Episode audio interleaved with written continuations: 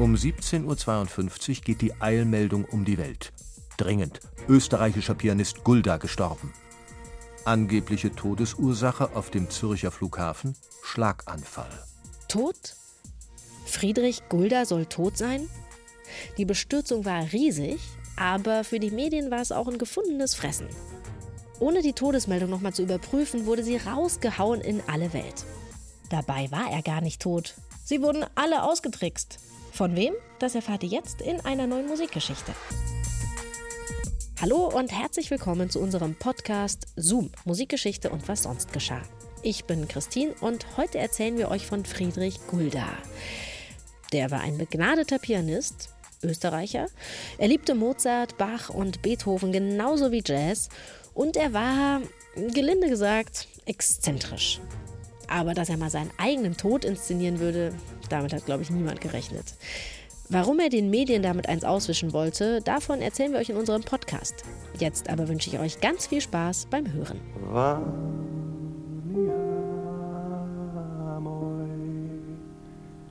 Stirb,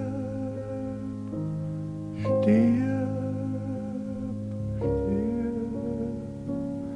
müssen mit und dabei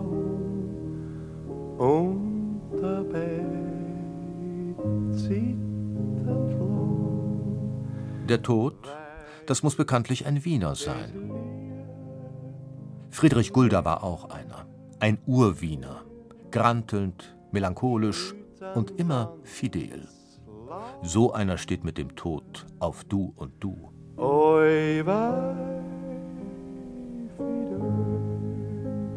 Ein Musiker wie ich, der stirbt vielleicht einmal, aber alt wird er nie.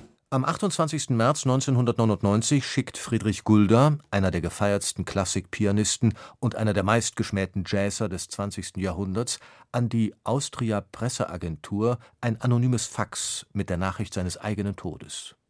Um 17.52 Uhr geht die Eilmeldung um die Welt.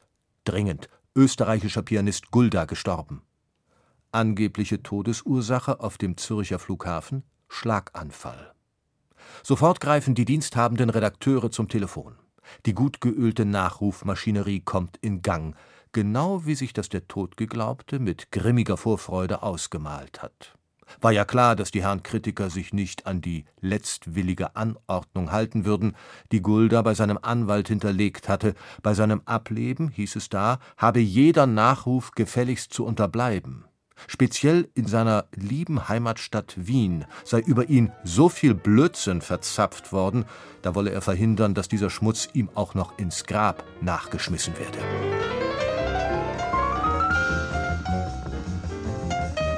Doch wozu das Ganze? Wer hatte Gulda gebissen?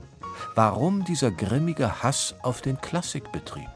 Weil ich das einfach nicht mehr zu ertragen gewillt bin, dass man mir Vorschriften macht. Und mit der bürgerlichen Seite ist, ob sie jetzt in Form der Akademie oder in Form des bürgerlichen Konzertpublikums oder in Form der bürgerlichen Musikkritik aller Joachim Kaiser und Co. auftritt.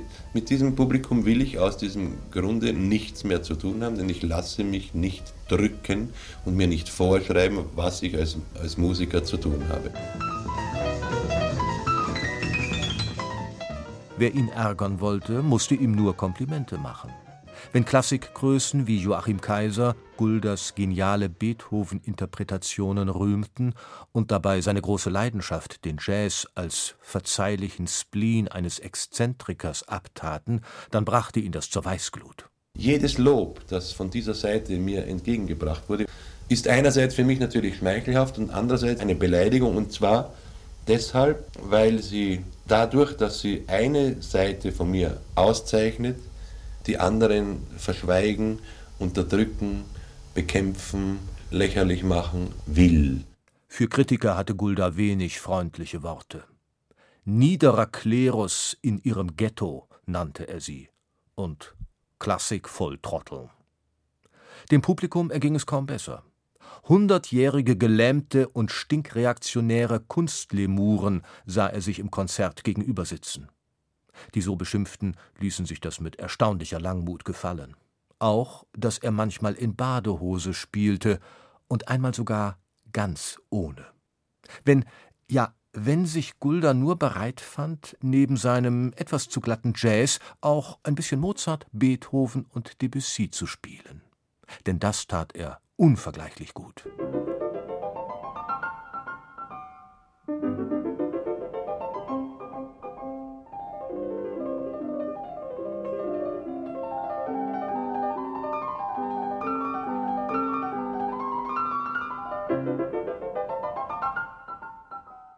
Anlass genug für die Wiener Staatsakademie, dem großen Sohn der Stadt, 1969 den Beethovenring zu verleihen.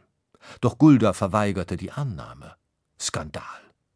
Er, Friedrich Gulda, sehe nicht, dass die Akademie ihre Studenten zu würdigen Nachfolgern des großen Rebellen Beethoven erziehe. Im Gegenteil, alle Freiheit und spontane Lust würden einem in der klassischen Musikausbildung systematisch ausgetrieben.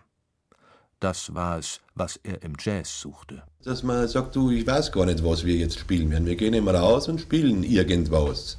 So wie einem jeden in diesem Moment zumute ist.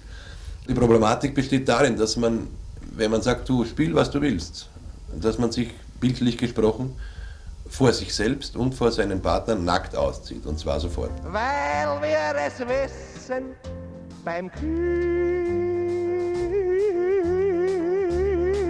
Tanzen, beim Drehen, beim Tanzen, beim Hin und Her, beim Hin und Her, beim Her und Hin, Hin und Her, Her und Hin, Hin und Her, beim Drehen, beim Tanzen und beim Obe und beim Afe und beim Obe und beim Afe Zwei Tage nach der von ihm selbst lancierten Todesmeldung flog übrigens der Schwindel auf. Gulda lebe, hieß es nun, und werde an Ostern in Salzburg bei einer multimedialen Auferstehungsparty auftreten.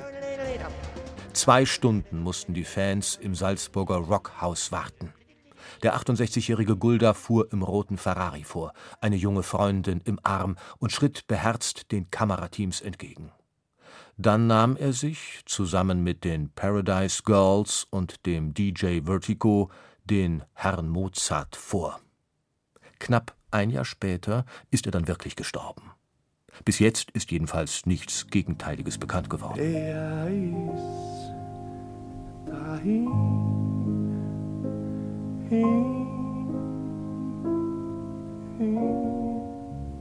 Ein Musiker wie ich, der stirbt vielleicht einmal, aber alt wird er nie.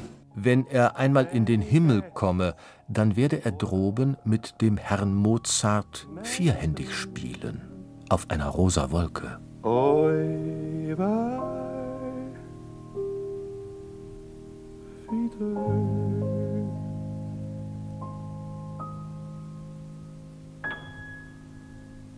Ja, eine schöne Vorstellung, mit Mozart auf einer rosa Wolke vierhändig Klavier spielen. Für sowas war er bekannt, der Pianist Friedrich Gulda. Immer so ein bisschen anders sein, wie heute in unserer Musikgeschichte, die über seinen selbst inszenierten Tod und auch seine Wiederauferstehung ging. Zoom, Musikgeschichte und was sonst geschah. Eine neue Folge unseres Podcasts gibt's jeden Samstag in der ARD Audiothek und überall, wo es Podcasts gibt. Ihr könnt uns auch abonnieren. Nächste Woche reisen wir mit euch dann in den Dunstkreis von Beethoven zu einem Regensburger Erfinder und genialen Mechaniker, Johann Nepomuk Mäzel. Ein geschäftstüchtiger wie ideenreicher Erfinder. Sie waren sehr neugierig, was der liebe Herr Melzel vorhatte mit seinen erstaunlichen Apparaten. Eine Abenteuer- und Geschäftsreise nach England. Dort wollte er seinen vielstimmig aufspielenden Orchesterimitationsapparat, ein Panharmonikon und einen mechanischen Feldtrompeter dem staunenden Publikum vorführen. Johann Nepomuk Mäzel. Was der für Beethoven erfunden hat und warum sein Leben tragisch endete, das erfahrt ihr nächsten Samstag hier in diesem Podcast. Bis dahin macht's gut, eure Christine.